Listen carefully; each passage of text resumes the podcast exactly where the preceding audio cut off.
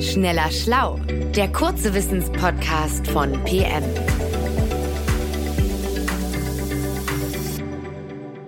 Herzlich willkommen, mein Name ist Martin Scholfens und ich spreche heute mit meinem PM-Kollegen Sebastian Witte. Sebastian, heute geht es um ein unliebsames Gefühl, das wahrscheinlich die meisten von uns schon einmal geplagt hat, nämlich die Eifersucht. In den heutigen modernen Zeiten gilt sie als Charakterschwäche, als Zeichen fehlenden Selbstbewusstseins oder als altmodischer Besitzanspruch. Aber du sagst, Eifersucht ist tief im Menschen verankert und deswegen auch durchaus nützlich. Warum ist das so? Ja, hallo Martin.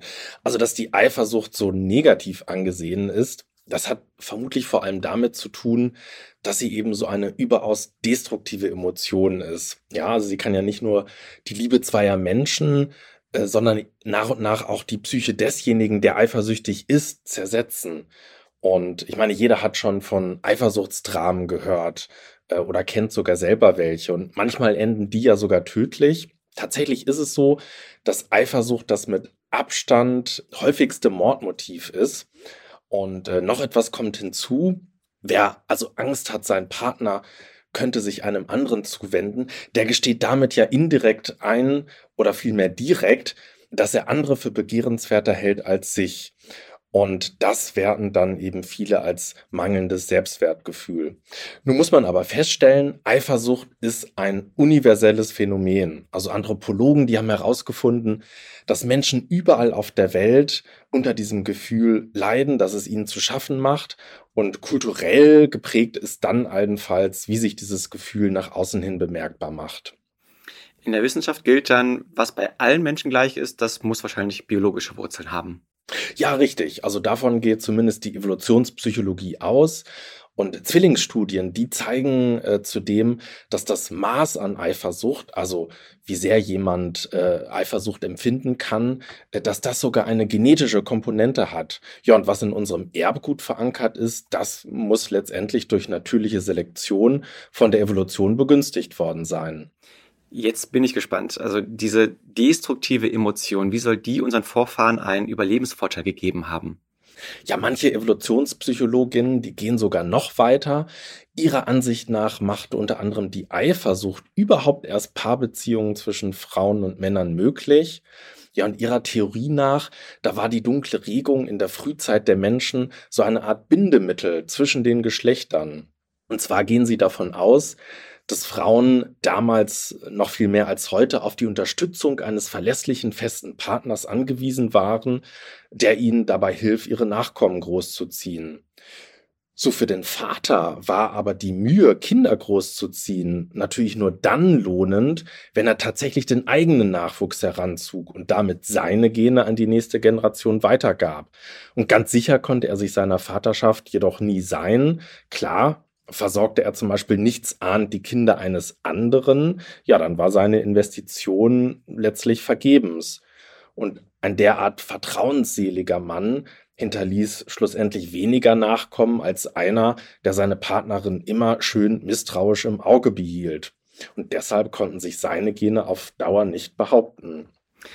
Okay, ich halte fest, laut den Evolutionsbiologen und Biologinnen ist ein misstrauischer, ein eifersüchtiger Vater hat mehr Chancen im Weitergeben seiner Gene. Aber hatten die Männer damals wirklich so viel Grund, eifersüchtig zu sein und misstrauisch zu sein?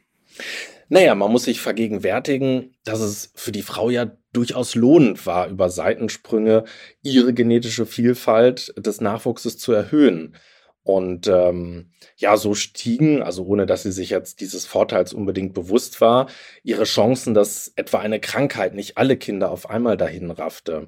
Und zudem stellte Sex mit anderen Männern auch so eine Art Versicherung dar. Also starb ihr Partner frühzeitig oder wurde sie verlassen, dann stand schon ein möglicher Ersatz bereit.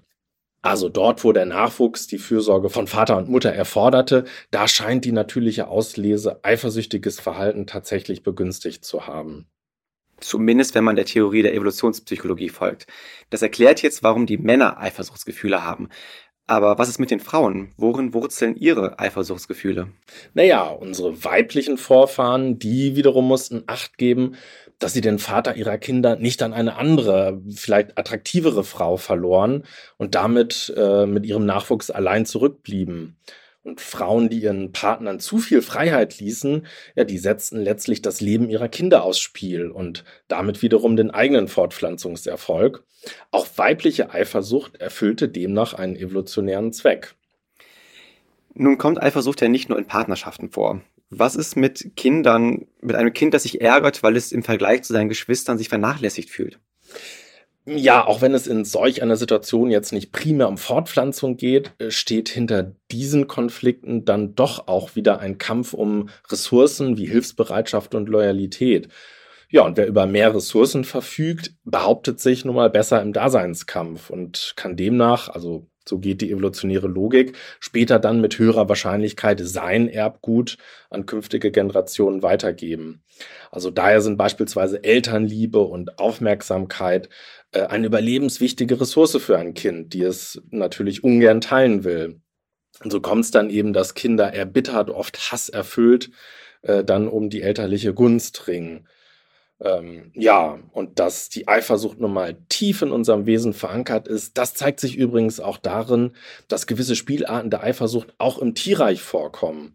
Und man kann daraus schließen, dass sie eine überaus wichtige Funktion für das Zusammenleben von Individuen hat. Also, ich würde sagen, wir tun gut daran, die Eifersucht nicht zu unterdrücken oder uns gar für sie zu schämen, sondern sie in jedem Fall ernst zu nehmen. Das klingt gut. Aber in welchem Licht sollten wir sie denn dann stattdessen sehen? Ja, also im Lichte der Evolutionspsychologie betrachtet sind wir eben eifersüchtig, wenn unsere Stellung in der Gruppe in Gefahr ist oder das Verhältnis zu einem geliebten Menschen. Und die Eifersucht erhöht somit unsere Aufmerksamkeit und zeigt uns, ja, wie so ein innerer Kompass, in welche Richtung wir handeln sollen.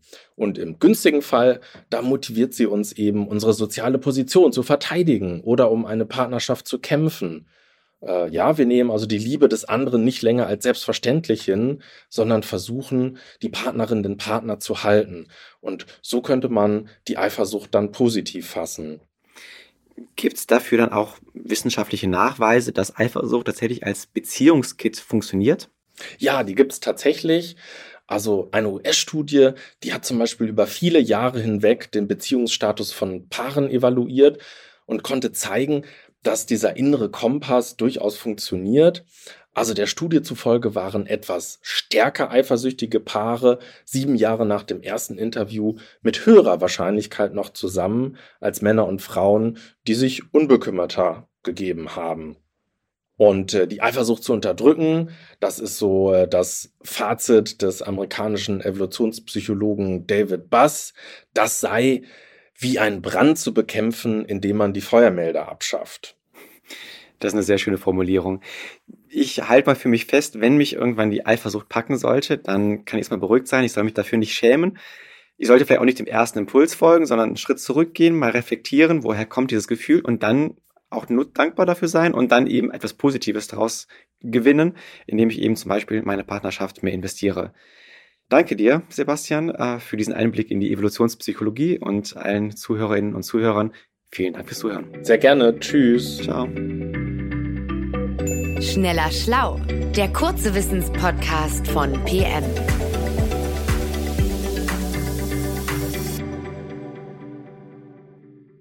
Dieser Podcast ist eine Produktion der Audio Alliance.